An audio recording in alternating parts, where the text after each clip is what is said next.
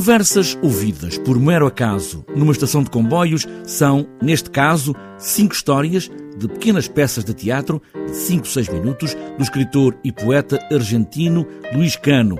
E estão aqui juntas não porque fazem sentido, mas porque Teresa Sobral, a encenadora, decidiu juntá-las deste modo. Um grupo de pessoas espera um comboio, mas nem todas as histórias são na estação. De facto, de onde vem este título é uma história ouvida por mero acaso dentro do comboio. Dei-lhe o título de Conversas Ouvidas por Mero Acaso numa estação de comboios, porque a última história são conversas ouvidas por mero acaso num comboio.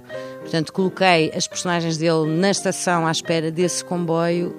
Hum, são personagens que não têm tempo nem espaço definido e que se entretêm a brincar, eh, fazendo exaustivamente eh, peças de teatro pequeninas uns para os outros, sempre na esperança de apanhar um comboio que nunca chega. Era um jogo de pasadas. Disseste pasadas. O quê? Disseste pasadas. Não disse palavras. Eu tenho um ouvido muito apurado. Disse palavras, um jogo de palavras. Disseste pasadas. Porquê que queres que tenha dito pasadas? Porquê que não faz a tua parte e eu a minha? As cinco peças aqui reunidas pouco têm a ver umas com as outras, ou talvez tenham, é o som das palavras que faz sentido e não o sentido que elas possam fazer. O Luís Cano usa a linguagem dos poetas, aliás, ele é poeta, ou seja, ele privilegia a forma.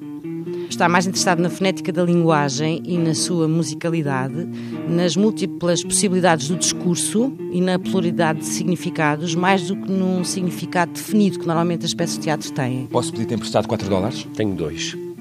Damos e deves-me dois. Toma, Quando é que me vais pagar os 2 dólares que me deves? estou liso. Se quiseres, eu empresto. Está bem. Um comboio que nunca chega, como Godot, para estas personagens mais ou menos estranhas, mas com humor, um humor de quem espera um comboio e se calhar nem é do comboio que esperam. As histórias têm todas um, algum um tom de comicidade, talvez um humor um pouco negro, mas têm todas bastante humor. Que drama podemos encontrar na comédia? Sabemos que andam sempre juntos, mesmo em conversas ouvidas por mero acaso, numa estação de comboios.